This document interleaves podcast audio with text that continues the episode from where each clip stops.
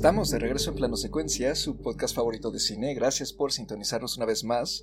Ya terminó la temporada de premios por fin y podemos seguir con nuestra charla sobre algunos estrenos que, bueno, este también estuvo en la temporada de premios, pero digamos que no fue de los 10 principales de los que todo el mundo estuvo hablando. En general, no estuvo tristemente nominada Mejor Película. Y pues antes de arrancar con la discusión de este episodio, presentarnos como siempre, aquí está Andy Saucedo. ¿Cómo estás, Andrea? Hola, ¿qué tal? Muy bien, muy contenta, emocionada, ya deseaba platicar de, la película que vamos a, platicar hoy y sobre todo porque tenemos invitada, entonces, uff, es un episodio casi, casi único y especial. Así es, tenemos invitada que justamente está de regreso y es nada más y nada menos que Alessandra Rangel. ¿Cómo estás, Ale? Hola, ¿qué tal? Buenas noches. Pues muy feliz de estar aquí. Gracias por invitarme de nuevo. No, pues a ti, muchísimas gracias por haber accedido a venir al programa una vez más. Para quien no nos haya escuchado antes, Ale estuvo con nosotros en el fabuloso programa que tuvimos sobre Noche de Fuego allá por noviembre, creo. Entonces pueden ir a echarle una escuchada y ver la película en Netflix, que espero que siga ahí y pues ahí pueden escuchar todo lo que hablamos de la película y así como eh, un poquito sobre el background de Ale quien nos acompaña aquí en esta ocasión otra vez y es la editora detrás de Palomita de Maíz. También está aquí Anita Escárcega. ¿Cómo estás Anita? Hola, muy bien. Yo también estoy muy emocionada tanto por la película de la que vamos a platicar hoy como por nuestra invitada porque la vez pasada también se dio una discusión bien padre y bien bonita, entonces creo que va a estar muy padre el programa de hoy. Así es, yo no lo dudo. Y pues bueno, yo soy Carlos Ochoa y la película que toca charlar en esta ocasión es La peor persona del mundo, que según la asesoría de Ali aquí presente se pronuncia Verdensverstemenneske en noruego. Es el nuevo largometraje de Joaquim Trier. Es su tercera película en esta especie de trilogía conceptual que comprende Reprise del 2006 y el 31 de agosto, Oslo 31 de agosto, del 2011, que también circuló por aquí en México. La película se estrenó en el Festival de Cannes del 2021, donde además se llevó el premio a Mejor Actriz y está escrita por el mismo Trier y fue nominada a Mejor Guión Original en la pasada entrega de los premios de la Academia y a Mejor Película Internacional. Está protagonizada por Renat Rensbe, Anders Danielsen Lee y Herbert Nordrum y Ale, cuéntanos brevemente de qué trata La peor persona del mundo. Claro que sí, pues su trama la verdad es muy sencilla. Simplemente sigue la vida de Julie, la protagonista, en un periodo de alrededor de cuatro años, desde que está en sus 20 y va a cumplir 30 y un par de años después.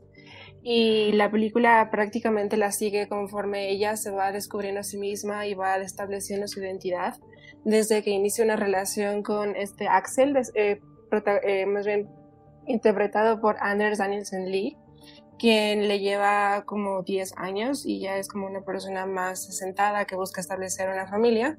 Y mientras ella, pues en sí no sabe qué es lo que quiere hacer, si quiere estar con él, si quiere experimentar, si quiere, como que está perdida un poquito de rumbo, ¿no? Así que la película más que nada presenta como una historia de coming of age que se, se desarrolla en los 30 y no en la adolescencia, a lo que normalmente estamos acostumbrados a ver.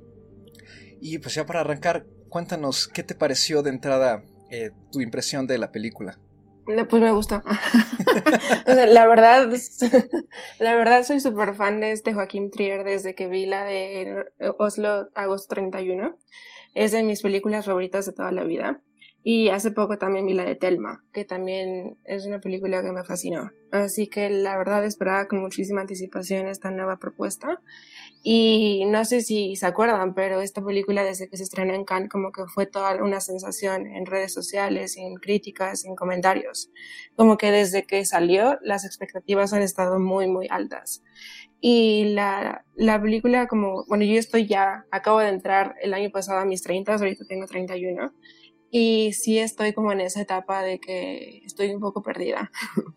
Así que como que me identifiqué con el personaje y, como que te ayuda a sentirte un poquito aliviado de que no estás solo en esta como, pues sí, como en este sentimiento de no sabes hacia dónde vas o no sabes si lo que quieres en verdad es lo que deberías tener o si estás actuando ante las presiones de la sociedad en cuanto a sentarte, tener una relación estable y tener un trabajo estable o a lo mejor ya empezar a pensar en familia. Como que es muy, de hecho lo mencionaban antes de iniciar la grabación, como que es muy millennial. Y, y pues definitivamente sí, sí me identifiqué con el personaje principal. Andy, ¿a ti qué te pareció la película? Uy, a mí me gustó. La verdad es que mientras la vi la, la disfruté mucho.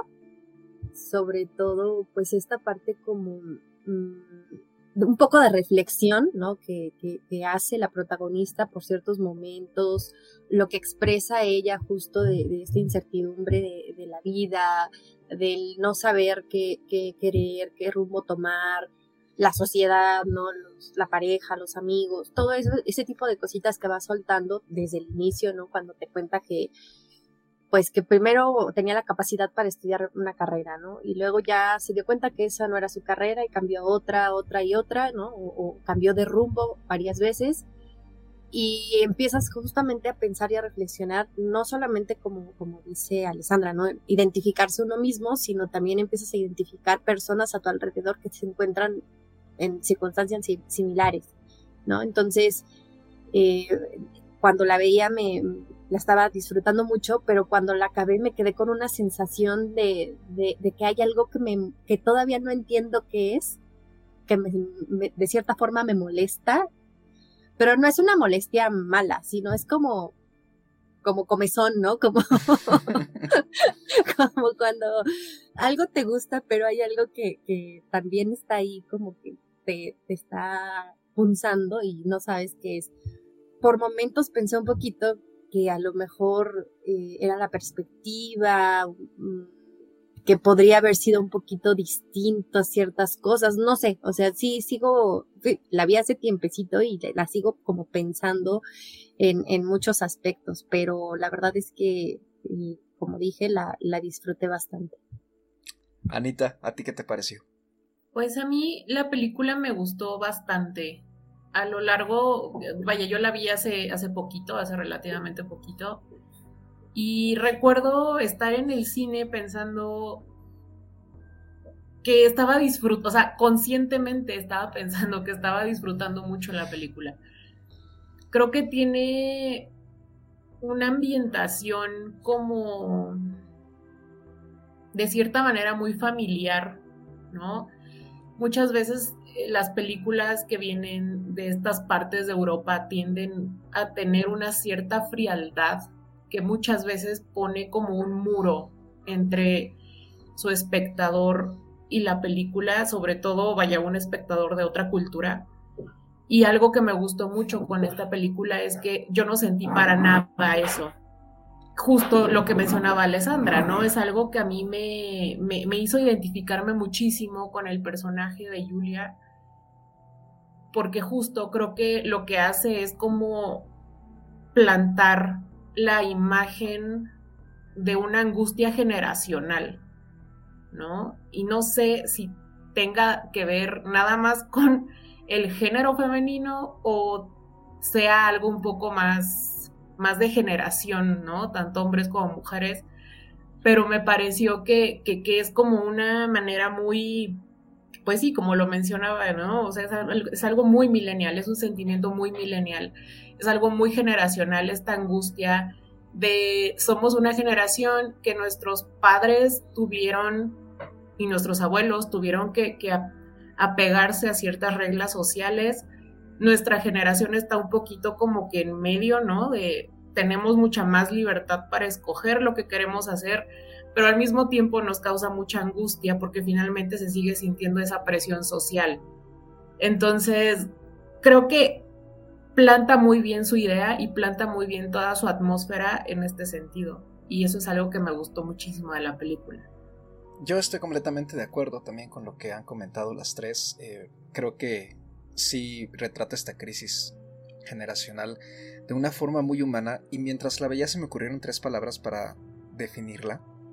Bueno, tres palabras y un poquito más, que son desinhibida, desenfadada y desvergonzada, but in a good way.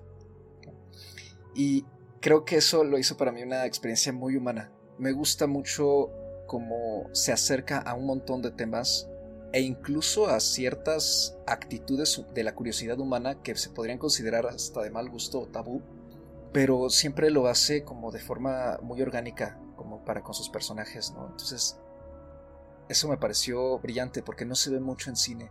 Son cosas que luego generalmente pues están como ignoradas o como que eh, quizás son películas que lo están conscientes de que ese tipo de cosas no hay que mostrarlas tanto en pantalla, ¿no? Como por ejemplo este flirteo tan extraño entre Julie y el chavo que conoce en la boda, que ahorita se me fue su nombre, ¿no? Tiene un nombre muy raro, Iceman, algo así.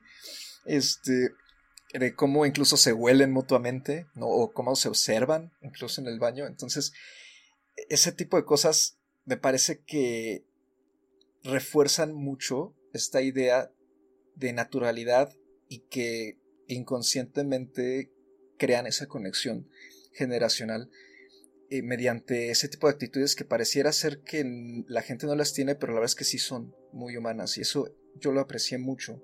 Y creo que también esta pues, idea ¿no? de, que, maneja toda la película de, sobre la búsqueda de la identidad, finalmente. ¿Quién soy? ¿A dónde voy? ¿Mi trabajo me define o no me define? Eh, si estudié esto pero no me dedico a esto, entonces ¿qué soy? Eh, si estudié medicina pero me dedico a la fotografía, soy fotógrafo, soy médica, o sea, ¿qué onda? Y cómo todas estas formas de definirse ¿no? nos las va metiendo la sociedad y justo lo que acabas de decir Ana me parece muy interesante porque tenemos como dices esta gran variedad de cosas que hacer cosas que elegir en todo tipo de temas pero pareciera ser que es más abrumador que antes y al mismo tiempo la presión que había antes sigue siendo la misma, solo que ahora es como se siente al triple porque hay mayores opciones. Entonces es una forma extraña en que creo yo juega toda esta presión social. Y también me gustó cómo retrata esta tendencia angustiosa de preocuparse por todo, incluso lo que no nos atañe y por todo lo que en general no podemos controlar. Y creo que aparte de, al final lo que a mí me deja la película es eso, que la vida no la podemos controlar, ¿no? Y a mí me lo han repetido muchas veces, eh, incluso en terapia. y es algo que sigo sin entender, ¿no? Es, muy difícil, creo yo, eh, aceptarlo, porque parte de nuestra tendencia es justamente controlar, ¿no?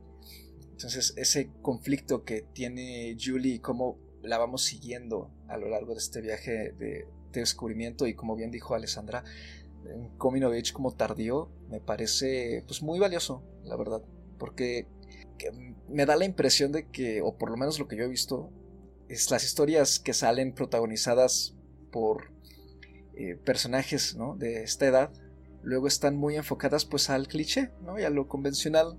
Entonces creo que esto es, es muy fresco y la disfruté mucho en general. Y no sé qué opinan ustedes, esto también se me ocurrió mientras lo estaba viendo, que plantea mucho esta pregunta, creo yo, para el espectador de cuándo es suficiente. Hay un momento en que lo que estamos buscando, sea lo que sea, es suficiente o será suficiente y si llegamos a ese momento, ¿cómo lo sabremos, no? Es que, es que son, son temas complejos por muchas de las cosas que ya se han mencionado. Precisamente sí porque como ser humano, independientemente de, nuestro contexto, la época, somos humanos complejos, ¿no?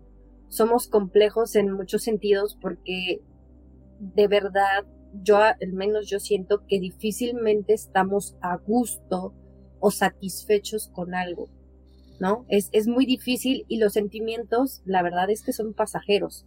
Muchas de las emociones, los sentimientos, eh, siguen su curso, ¿no? Vamos, vamos transformándonos, vamos moviéndonos.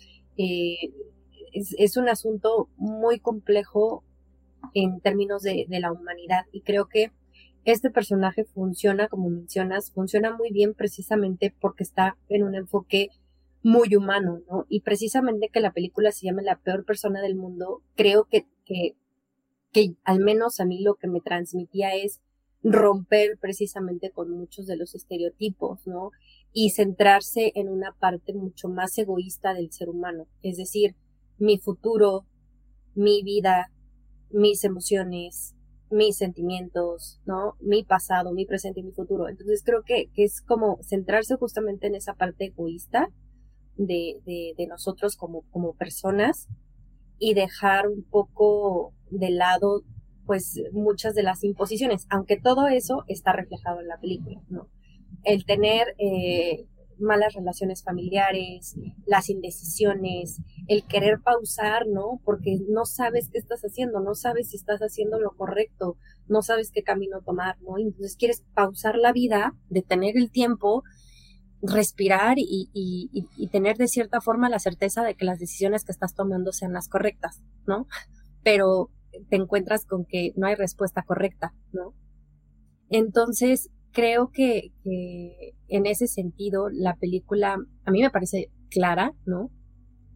Y me parece bastante divertida en el sentido, en el humor, ¿no? En el humor que tiene, porque en ningún momento se muestra ni dramática, ni, muestra prejuicios, ¿no? Creo que eso es muy importante al momento de tocar justamente este tema, ¿no? Este tema de, como mencionaban, tan millennial, ¿no? Pero que al final siento que, que, incluso nuestros padres, incluso eh, también en algún momento se enfrentaron a muchas de estas decisiones, ¿no? A, muchas batallas eh, internas y que, como mencionaba, pues es que no hay una respuesta correcta, no hay un camino correcto a elegir, ¿no? Es, y, tampoco es el tiempo el, el, que mágicamente transforma las cosas, ¿no? Son los pequeños cambios, las decisiones, las que generan justamente ese cambio en el tiempo.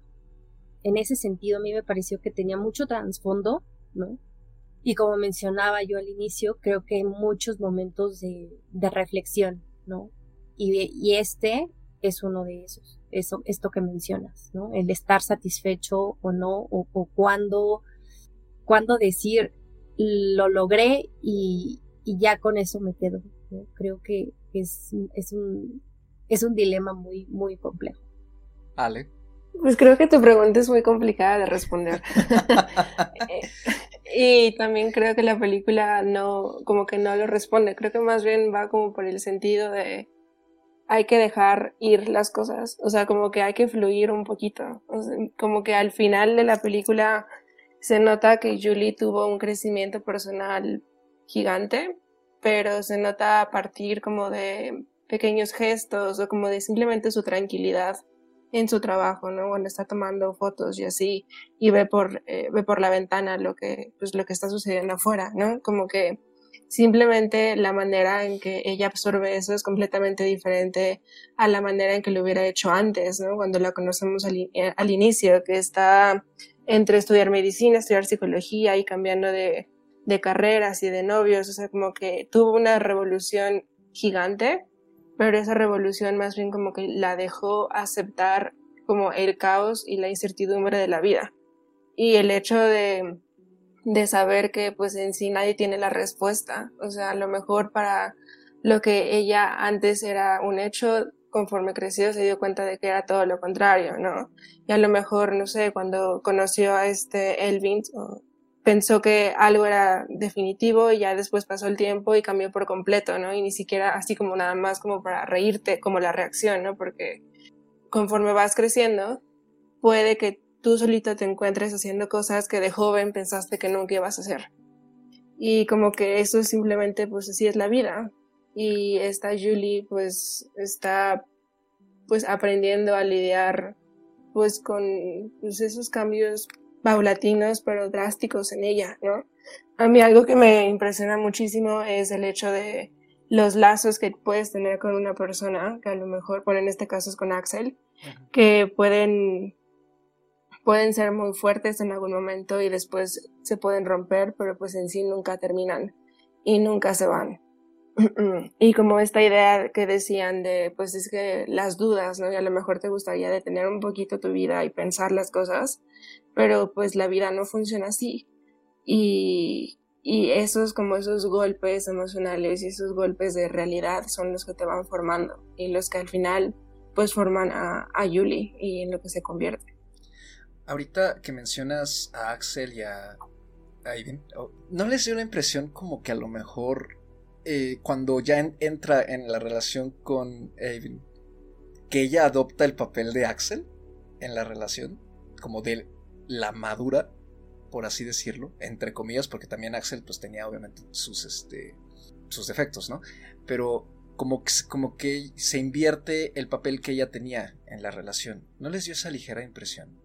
Sí, claro, sobre todo cuando lo empieza a regañar porque él trabaja en una cafetería, ¿no? Y ella como que espera que él tenga más ambición que eso y le frustra de cierta manera que no la tenga, pero pues finalmente es como un reflejo de sí misma, ¿no? O sea, es como un reflejo de sus propias frustraciones y justamente por todo lo que sabemos en el background de ella, de que tampoco sabe qué hacer con su vida, o sea, cómo es que es mejor trabajar en la librería que trabajar en la cafetería, ¿no? O sea, para, para ella, pues.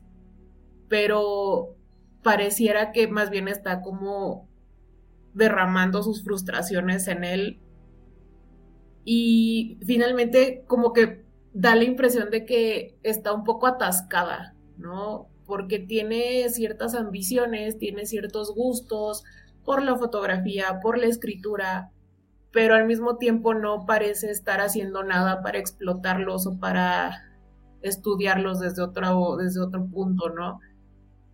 Y pues creo que a veces así pasa, ¿no? O sea, creo que a lo largo de la película vemos como la maduración en la personalidad de Julia, porque en, empezamos cuando está con Axel y la vemos como una, pues casi, casi como una chica muy joven, una niña, ¿no? Como muy inmadura, como que está en su onda. Después empieza esta otra relación, ¿no? Y no tiene ni siquiera como un periodo entre parejas, ¿no? O sea, inmediatamente se muda con el siguiente, prácticamente al día siguiente de que deja Axel. Y de cierta forma creo que también eso habla de esa madurez al final cuando ya la vemos que está sola, ¿no? O sea, ese también, el, aprender a estar solo, el aprender a no tener que estar en una relación con alguien, pues creo que también habla mucho de, de ese crecimiento de su personaje.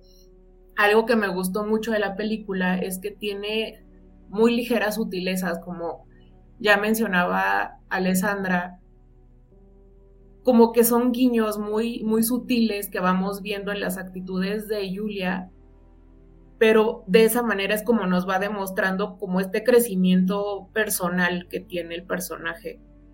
Y pues no sé, o sea, creo que incluso sin tener muchos diálogos en estas últimas secuencias, pues sí te da como esa idea, ¿no? De que es una persona mucho más madura, mucho más independiente, etcétera, etcétera. Y aunado a esto que mencionas, Anita, también pareciera ser que en esta segunda hora, ¿no? Que es más o menos una hora a partir de cuando termina la relación con Axel y empieza la relación con Ivan, también la película empieza poco a poco a cambiar de su el enfoque, no tanto en que deja de ser de Julie, pero exploramos a Axel de una forma muchísimo más detallada que durante la primera hora en la que él estaba con ella. ¿Qué les pareció ese cambio, si es que lo notaron? ¿O les pareció que es distinto? Yo sí lo noté y por eso yo creo, bueno, mi personaje favorito fue el de Axel, mi interpretación favorita fue la de Anders Danielsen Lee, porque creo que, como mencionas, la historia al final se centra mucho en él, o sea, él es como la persona complicada que tiene un pasado complicado con las cosas que escribía, pero que lo conoces de, de manera personal y como que sí es medio raro, pero tiene buenas intenciones, pero como que luego le salen los rasgos patanes, pero como que en verdad quiere a Yuli. Como es este personaje muy complicado y muy complejo que se explora mucho más y como que Yuli nada más, no sé, como que lo observa a él y tenemos la oportunidad de observar a Yuli desde los ojos de él mientras él está pasando por su crisis Em, de salud. O sea, creo que se enfocan mucho más en el personaje de Axel hacia el final. Y él es el que en sí cambia, pues otra vez la vida de Julie. O sea, al principio es lo que comentaba, como que él era esta persona a lo mejor de la que ella quería escapar. Y cuando se voltean las cosas y se voltean las cartas, como que ya quiere estar otra vez con él, pero las circunstancias de la vida ya no se lo permiten. Pero pues aún así quedan claro lo mucho que ella significó para él y a lo mejor lo que no tanto él significó para ella. O sea, creo que precisamente esas conversaciones que ambos personajes tienen hacia el final son las más importantes y las más sentimentales para, bueno, por lo menos para mí, esas fueron, las que más me afectaron. Es que además la película cambia hasta de tono y se vuelve muy pesada en ese momento. Estoy de acuerdo. Como que dices, creo que voy a ir acercándome la caja de Kleenex porque... Pues sí, porque también hasta su relación con este el 20, bueno, como, se pronuncia, cambia por completo. O sea, como que primero inicia de una forma súper optimista y emocionada y separa literal el tiempo. Y ya después cuando Axel regresa a su vida, como que se les encanta. Y es así como, ok, a lo mejor como que la decisión que tomé Chance no fue la correcta, pero ahorita ya es muy tarde, pero a lo mejor tampoco quiero estar con él. O sea, como que se vuelve todo un torbellino de emociones lo que comparte con Axel y, y todo, toda la historia se enfoca en él más que en Yuli. Mencionas ahorita esta escena del paro en el tiempo que a mí me pareció maravillosa y me recordó un poquito al cine de Sebastián Lelio antes de que diera el salto al mundo anglófono, ¿no? Este ligero toque como de realismo mágico que, por ejemplo, vimos en una mujer fantástica, ¿no? Como cierta eh, magia, o hasta, va a sonar muy cliché, este, como de repente es como un cuento de hadas, ¿no? Me parece una escena muy bella y muy bien filmada. Y a lo largo de la película también de repente hay ciertas decisiones, ¿no? Ya yéndonos un poquito más hacia lo técnico, de Trier raras eh, respecto al estilo, ¿no? Este voiceover, la división de capítulos y un epílogo y un prólogo también. El voiceover que de repente es una voz femenina, eh, que pareciera ser que es como una narradora externa, pero de repente parece ser que es como esta voz de Yuli. Y algunos cortes también, ¿no? Extraños y giros de cámara que de repente son como una especie de leves pausas, pero se sigue escuchando lo que dicen los personajes, más aparte la escena que Alessandra ya refirió. ¿Qué les pareció en general eh, en ese sentido? En el técnico, ¿les funciona lo que propone? A mí me funciona sobre todo eh, justo, creo que me funciona más al inicio, en esta primera hora, ¿no? Con, con esta dinámica de, de conocer a Julie y de verla como en episodios y esos episodios que te llevan a cómo es su relación con su familia, a que te explique precisamente eh, pues muchos de los cambios que, que, ha tenido, las decisiones, el momento en el que se encontraba, ¿no? En ese momento con, con Axel. Entonces creo que, que me funciona muy bien y además creo que, que también hace que, que, el tiempo no se sienta tan pesado, o sea, el tiempo de la vida de Julie, ¿no? del tiempo que está pasando ella. Creo que hace que, que fluya mejor sin necesidad de estar justificando muchas cosas. En ese sentido me gusta cómo está dividida, pero ya cuando la ves como por entero, con toda esta segunda mitad que, ustedes refieren, eh, ya no enfocada en ella, y cuando ves la cantidad de, capítulos y el epílogo, y si, ya se empieza a sentir como que, pues no pesada, a mí nunca se me hizo pesada, pero que sí hace como que se sienta mucho más extensa, ¿no? Como que se sientan capítulos de más, incluso. Entonces, eh, en aspectos técnicos, a mí me parece bastante buena, ¿no?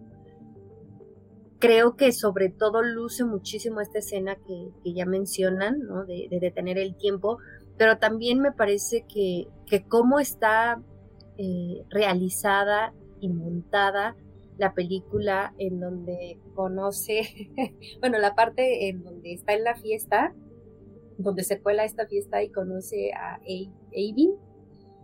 Eh, esa parte también me parece que está muy bien, muy bien lograda porque justamente toca ángulos, toca momentos, la luz, que hacen justamente que te, sientas ahí dentro con ellos, ¿no? En esa habitación, en ese baño, sin que luzca incómodo. Al contrario, creo que, que, te sientes raramente cómodo, ¿no? E, e, en ese momento, en esa interacción que ellos están teniendo tan íntima.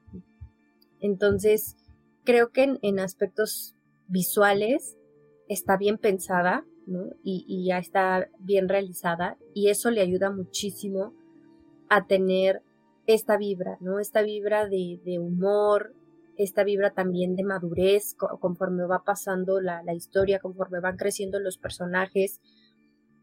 Creo que, funciona muy bien en, ese sentido. Entonces a mí, a mí me agradó. Creo que yo no tendría mucho que, reprochar en esos niveles, porque siento que también hay un estilo. Eso me, eso me gusta, ¿no? cuando veo algo que, que a su vez me hace sentir cómoda con lo que estoy viendo, más allá de identificarme, más allá de disfrutarlo, yo sentí cierta comodidad. Algo que a mí me gustó mucho en cuanto a estos aspectos técnicos que mencionamos es que no sentí que fueran demasiados, no sentí que se abusara de, de este tipo de recursos, porque finalmente o sea, sí está muy bien hecha esa escena de esta, secuencia en donde ella sale a correr y todo está detenido, ¿no? O sea, es una secuencia muy bonita y es una secuencia muy bien hecha, pero siento que, que era muy fácil haber abusado de este tipo de recursos y sin embargo no lo hace.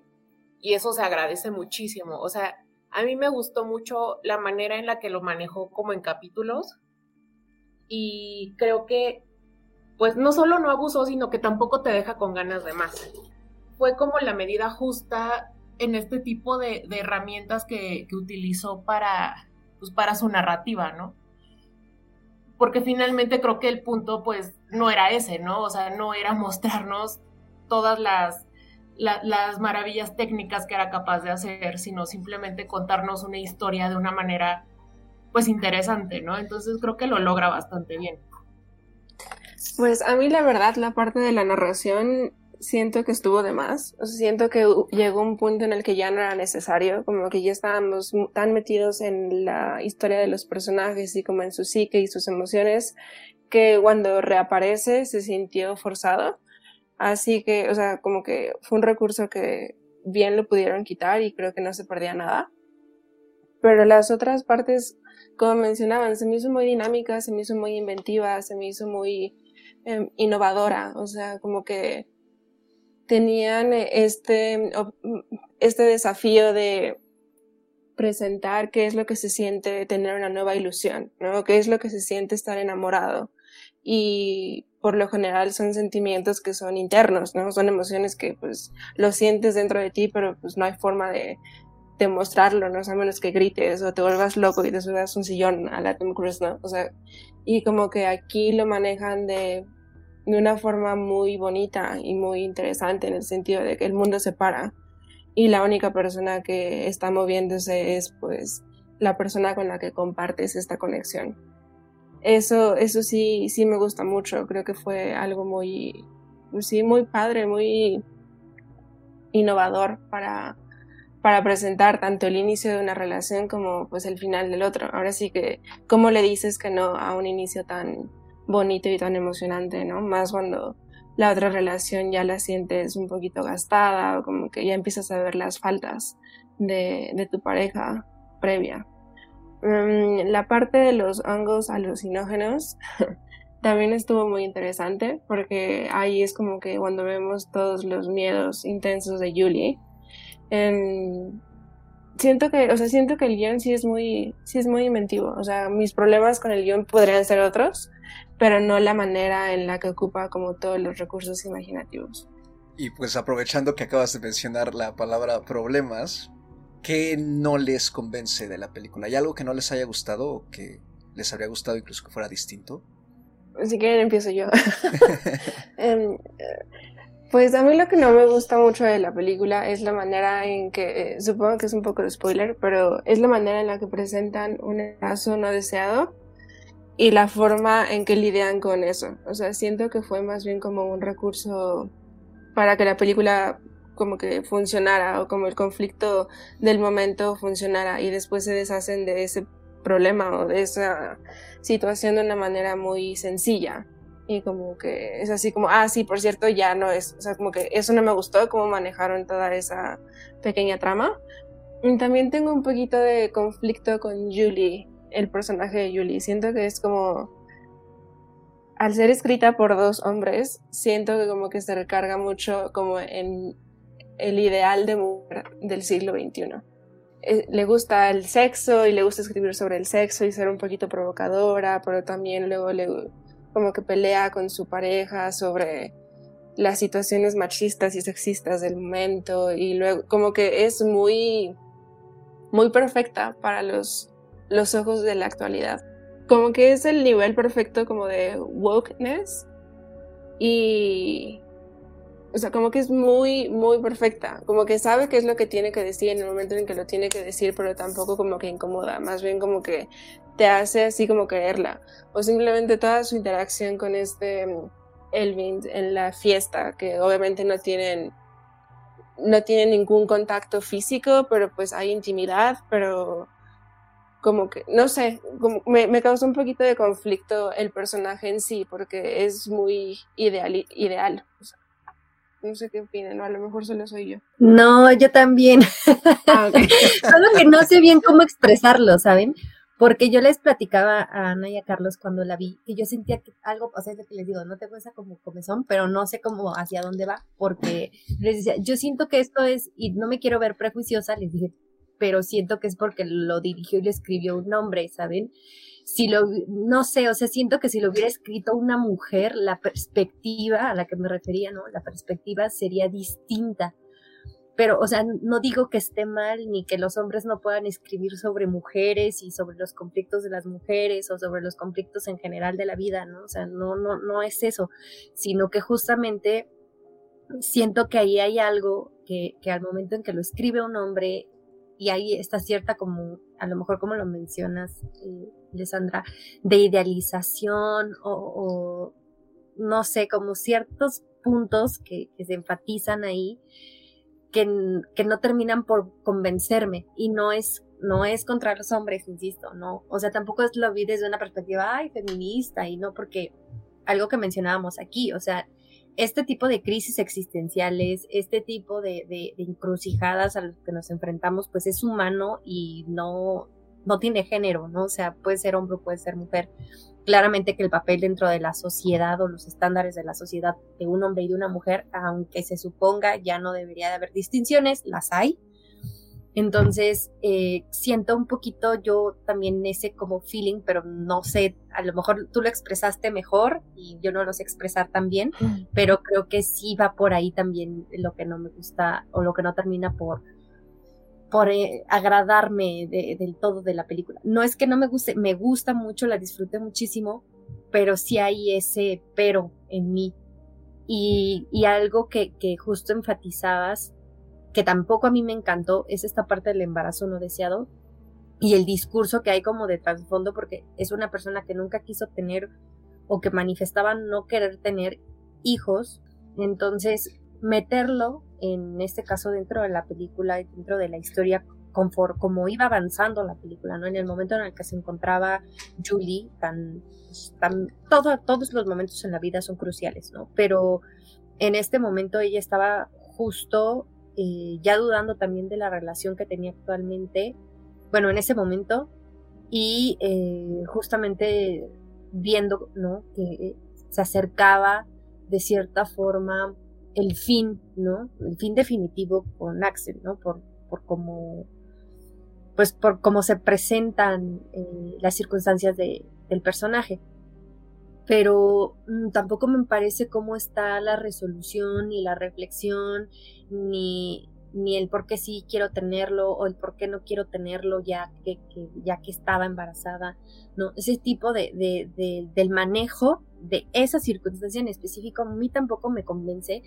Y hay otra parte en la que me, a lo mejor yo la malinterpreté o no me gustó del todo, que es cuando a ella como que le, este, empieza, mm, esta, mm, se, se enfoca, ¿no? En esta mala relación que tiene con su papá y que la quieren pues casi casi terapear diciendo que ella es como es y las indecisiones y no sé qué por traumas de la infancia, por la mala relación con su papá y que por eso ella también es inestable y que, o sea, ese tipo de cosas que seguramente sí se han enfrentado muchas mujeres, ¿no? A ese tipo de señalamientos, mujeres y hombres, ¿no? De que, ay, es porque tienes traumas de la infancia, eres así.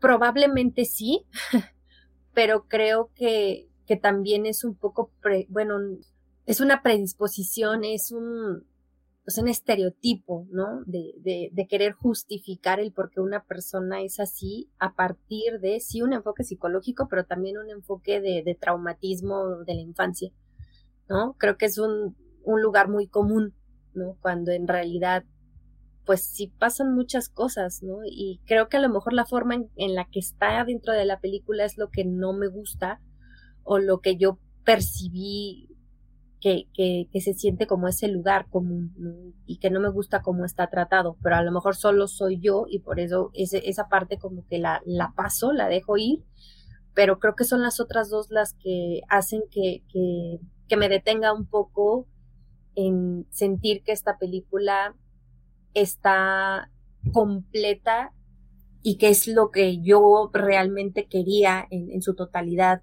¿no? Llevarme de, de esta película. Andy, ahorita que, ahorita que hablas, como que creo que ya puedo vocalizar mejor lo que me causa conflicto de, de Julie.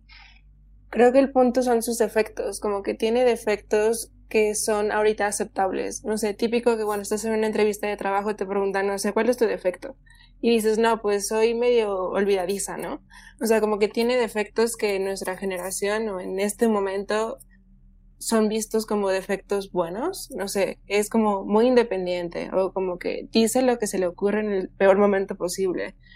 Y a lo mejor en el punto en el que podría caer de la gracia del espectador, que es cuando descubre que está embarazada y tendría que tomar una decisión crucial en su vida porque ya sabemos que no quiere tener hijos, como que esa agencia se la quita el mismo guion para no caer en eso. Es decir, como sabes que ni siquiera Julie tuvo que tomar la decisión porque tuvo un aborto espontáneo.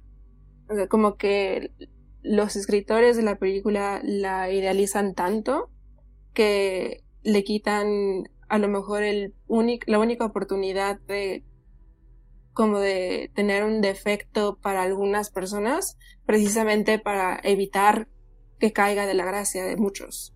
Eso es lo que me causa conflicto. Es que, ¿sabes? Como la impresión que a mí me dio que Julie es el cliché de la Manic Pixie Dream Girl, pero una versión quizás un poco más modernizada, quizás un poco más diluida si quieres, pero finalmente es ese personaje, ¿no? Que es un personaje creado por y para una male gaze. Y finalmente como dices, incluso sus defectos son defectos buenos o son defectos deseables en una mujer, ¿no? Entonces eso hace que, que realmente el personaje no sea tan humano como debería ser, ¿no? O sea, finalmente es una idealización vista a través además de una mirada masculina. Entonces, sí, a mí me pasó exactamente igual que ustedes. O sea, a mí el personaje de Julia o sea, si lo ves por encimita, sí dices, o sea, sí, qué padre la, la identificación con ella y así, pero por otro lado es difícil verla como un ser humano complejo, ¿no? O sea, a pesar de su, de su crecimiento y de todo este arco narrativo que tiene su personaje hacia el final, pero pues aún así, ¿no? O sea, resulta ser un personaje demasiado agradable, lo cual la hace pues muy poco humana. Y creo que también por ahí tiene que ver, regresando al punto de que a lo mejor Axel es, la es el personaje más importante de la película, porque pues al final, en el tercer acto, la historia recae en él. Y en sí como que vemos a Julie desde sus ojos siempre, y las frases que se avienta hacia ella como que son las que más duelen, o sea, como que precisamente lo, lo, que comentabas, Ana, como que, y justo yo también lo había escrito, o sea, esta mujer es como completamente idealizada desde la, la perspectiva masculina. Y, no sé, siento que en ese aspecto, por ejemplo, Axel está mucho mejor escrito, porque Axel tiene un, un pasado súper turbio y más como en los estándares actuales de la como la costumbre de la cancelación y aún así como que tiene la oportunidad de redimirse hacia el final. siento que él está mucho mejor escrito, por ejemplo, que Julie. Y de hecho, ahorita que mencionas otra vez a Axel Ale, me parece que justamente en esta conversación que ya dijimos, ¿no? O sea, están muy padres y muy profundas y son para reflexionar y llorar y bla, bla, bla. Pero ese, esas pequeñas oraciones que le lanza Yuli respecto a ella, ¿no? De yo sí creo que habría sido una madre perfecta, o sea, como que sí la termina elogiando, hace que se refuerce mucho lo que ustedes tres acaban de comentar, porque justamente es su personaje masculino que la está idealizando. Claro, y también ahí entra perfectamente la subtrama de, ah, casualmente estoy embarazada, así que como estoy embarazada, pues está bien la conversación que tenemos sobre yo ser madre. Y ya cuando ya no funciona y ya terminó su conversación e interacción con Axel, casualmente la película lo resuelve solito, ni siquiera ella tiene que resolverlo. Sí, a mí tampoco me convenció mucho esa resolución porque independientemente de que, o sea, como que de forma muy superficial se podría interpretar como, pues es que lo, si no está ella convencida a tener hijos, pues lo que no está destinado a ser no está, ¿no? Que me parece una forma, bueno, este, pero independientemente de eso, o sea, creo que se podría haber resuelto con un poquito más de metraje, ¿no? O sea, ya sea, sea como han dicho ustedes, ¿no? Como han planteado de enfrentarla a esta decisión. Y en ese sentido, sí, este, que, no sea simplemente como por magia, ¿no? Que desaparece. Y, y en todo caso, independientemente de la decisión que ella tomara, era como enfrentarla al problema y la solución no se habría sentido tan de tajo y, simplemente parece que es, es, ese tajazo de bueno este lo abortó porque ya en términos del guion ya no sabíamos qué hacer porque necesitamos que ella termine así y con un bebé ya no puede terminar como nosotros queremos que termine ¿no? entonces sí está como solucionado con calzador eso, la verdad. Y creo que sí le afecta justamente al final, porque por mucho que esa escena, esa secuencia final en la que la vemos ya más eh, compuesta y madura, creo que es quizá demasiado brusco, ¿no? Esa transición entre el fin de la relación con el chavo del nombre extraño, este, la secuencia de la ducha en la que se da cuenta que pierde el bebé y de repente ya brinca a esto otro, ¿no? Hay una brusquedad ahí que no está en el resto del metraje y que justamente evidencia esa pues artificialidad detrás de, de, la mano de los guionistas. Y pues, este, ¿quieren comentar algo más o podemos ir cerrando? Bueno, a mí me gustaría mencionar dos cosas. Claro, adelante. Una, me gustó el manejo de la intimidad y el manejo de escenas sexuales. No sé si han estado al pendiente, yo creo que sí, de que hay mucha conversación de que en las películas de Hollywood de mainstream como que ya no hay tanto como sexo y así. Y aquí me gustó que fueran escenas realistas, escenas este, gráficas y también el manejo de la intimidad con este Elvind. toda esa sección que se conocen en la en la fiesta se me hizo súper padre, se me hizo realista. Ahora sí que como que están jugando con fuego, pero como que se conocen y pasa algo, pero lo racionalizan de tal forma que llegan a la conclusión de que no fueron infieles. Pero también ahí entra como el cuestionamiento de qué es infidelidad, ¿no? Y si tiene que ser a fuerza algo físico o si también entra como la parte emocional o la parte em, mental, ¿no? Eso me gustó mucho. Y también me gustó, me gustó el soundtrack de la película. O sea, como que usaron varios montajes musicales que quedaron perfectos, sobre todo en las partes en las que Julia estaba a gusto en las relaciones eh, sentimentales que tenía. Y, y, bueno, no sé, siento que como que se perdió un poquito la conversación de el buen uso de la música en esta película, lo cual se me hizo sensacional. Yo también estoy muy de acuerdo con lo de la música. Totalmente. Creo que es una selección de canciones muy bien utilizada y muy bien elegida y le da mucha personalidad, sobre todo a la primera hora. Creo que en, la segunda hora de la película se reduce el uso de las canciones y entra más una banda sonora.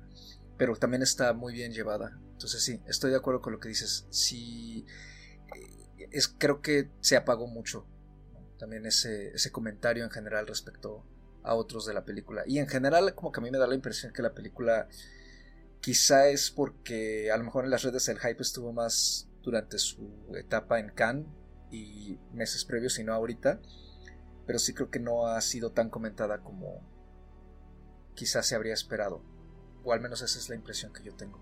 Pues justo, creo que yo creo que una de mis escenas favoritas de la película, al menos una de mis secuencias favoritas de la película, es justamente la fiesta en donde conoce a este chico, porque sí pone sobre la mesa muchas cosas y conceptos, ¿no? O sea, justamente como dice Alessandra, ¿no? O sea, ¿qué es la infidelidad? Porque finalmente ellos dos en estas secuencias crean una intimidad que probablemente no tengan ni siquiera con sus parejas reales, ¿no? Sin embargo, justo lo, lo, racionalizan de una manera en que pues no nos besamos, ¿no? O sea, no pasó nada sexual, no pasó nada físico, entonces pues no fue infidelidad. Pero tú que estás viendo la película como espectador, estás pensando, claro que fue infidelidad. claro que sí.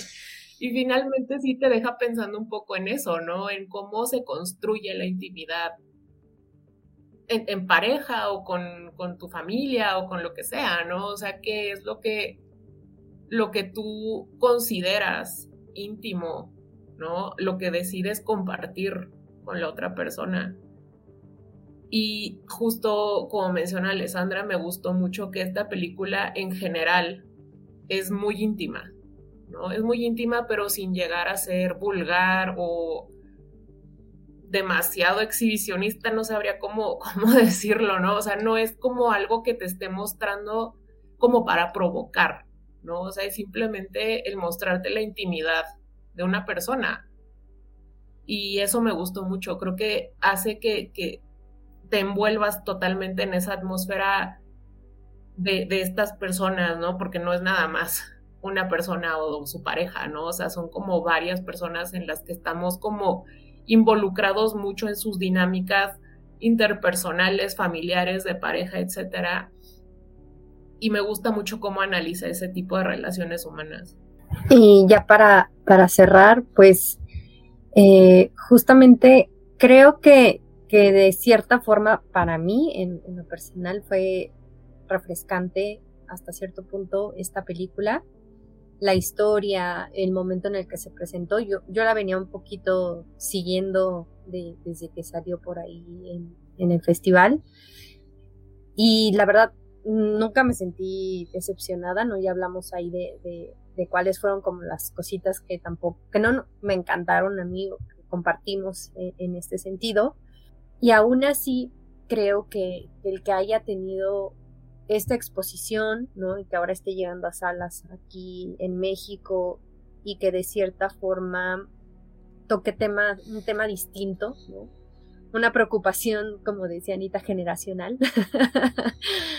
y que hace que, que, de cierta forma te identifiques de esta forma ligera, de, con este humor, ¿no? Con, con todas estas preocupaciones y exposiciones que, que tiene, creo que, que el que nos identifiquemos con, la historia, pues ya le da un gran plus, Justo como decía Anita, ¿no? No es fácil que, este tipo de, películas de, de, Noruega, de Dinamarca, de, estos países que de cierta forma sentimos como lejanos y, fríos, ¿no? En, en, sus historias y en, y en sus personajes, ¿no? Nos toquen, ¿no? Ahora de, de, esta otra forma y nos dejen entrar a esta intimidad. Valoro mucho eso y pues creo que sí es una invitación a que si tienen la oportunidad de, de verla, ¿no? y si no se identifican ustedes seguro van a identificar a alguien más en, en, en, estos personajes, ¿no? No solamente en Julie, sino en estos dos hombres que la acompañan y que también representan pues todos estos dilemas que ya hemos compartido. Me parece una forma muy bonita de, cerrar, Andy, y pues ya para concluir esta discusión, solo nos quedan las estrellitas sobre cinco. Yo, a ver. Vas. Híjole, es muy difícil. le voy a dejar las cuatro que le puse cuando la vi. Eh, me costó trabajo no ponerle un poquito más, ¿no? Porque sí valoré muchas cosas y hasta me sentía yo mal como el tener este, pues este no sé qué que les decía que, me generaba un poco de conflicto, pero sí, le voy a dejar las cuatro estrellitas y creo, y aún así la pongo en, en, lo que va de este año, no como estreno, que es del 2021. Eh, para mi lista del 2022 creo que ahí está eh, la peor persona del mundo como, como lo mejor que, estamos viendo este año. Yo también me quedo con cuatro estrellas. Es una película que disfruté muchísimo, que recomendaría bastante y que volvería a ver y si no le puse más, fue justamente por estos problemillas que le encontramos, ¿no? Que, que ya mencionamos. De no ser por eso, o sea, creo que de haber tenido una perspectiva distinta al personaje de Julie, le hubiera puesto incluso las cinco, pero por lo tanto, mientras me quedo con cuatro. Pues yo también me quedo con 4. me acuerdo cuando la vi, le puse 4.5, pero tuve que escribir reseña para Palomita. Y conforme más pensaba en ella, como que decís que no. O sea, como que la comparo con las otras películas de este Joaquín Trier. Y, digo, es espectacular y me encanta y, y todo lo que ya hemos dicho, ¿no? Pero también como que me incliné a bajarle en vez de mantenerle las 4.5. Así que pues igual la dejo en cuatro. Cuatro. Y yo me quedo igual, con cuatro. Exactamente eh, lo que ustedes han comentado es lo que como que no me termina a mí de tampoco de empujar más arriba. Eh, más que nada creo que las cuatro están bien merecidas, pues porque la idea principal, creo yo, y lo que busca transmitir lo logra y lo logra bien. Y pues con eso cerramos esta maravillosa charla que hemos tenido sobre la peor persona del mundo. Ya saben, de Joaquín Trier está en carteleras aquí en México, en casi todo el territorio nacional. Así que si no la han podido ver en salas, pues corran a verla antes de que se vaya. Y si todavía no llega, pues lo más probable es que esperemos que Caníbal, que es la distribuidora que la trae, la lleve pronto a sus diferentes localidades. Y pues antes de despedirnos, toca la recomendación de este episodio que cae en manos de nuestra invitada de honor, Ale. ¿Qué quieres recomendarnos para nuestros escuchas? Digo, sé que ya la cubrieron aquí, pero estoy traumada todavía con los Oscars y estoy traumadísima porque solo ganó un premio. Así que me gustaría que todo el mundo viera la del poder del perro. La acabo de ver otra vez, la vi con mi mamá, de hecho, y estoy como bien aferrada pensando que es una obra maestra. Así que ahorita estoy un poquito indignada de que se lo haya ganado un Oscar. Em, o sea, es que, ¿qué se puede decir de esta película? O sea, creo que la historia y la manera en que se maneja la historia es extremadamente brillante. O sea, como que manejan una tensión, hablando de tensiones sexuales, como que hay una tensión sexual en el aire que em, como que va moldeando todo lo que pasa y al final como que te, te lleva por un camino que no esperas. Las actuaciones están increíbles, o sea, para mí Benedict Cumberbatch era el ganador real de mejor actor. Eh, bueno, además de muchísimas otras em, categorías, desde la fotografía, la banda sonora, o sea, creo que es una de las mejores películas que hemos visto en mucho tiempo.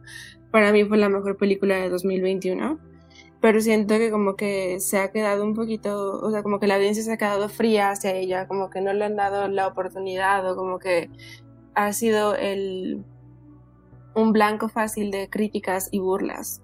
Y creo que, bueno, la, ahorita la recomiendo para que le den una segunda oportunidad y para que ojalá puedan ver lo que yo vi desde que la vi hace tiempo y que no dejo, no puedo superarla pues justo como dice Ale, ¿no?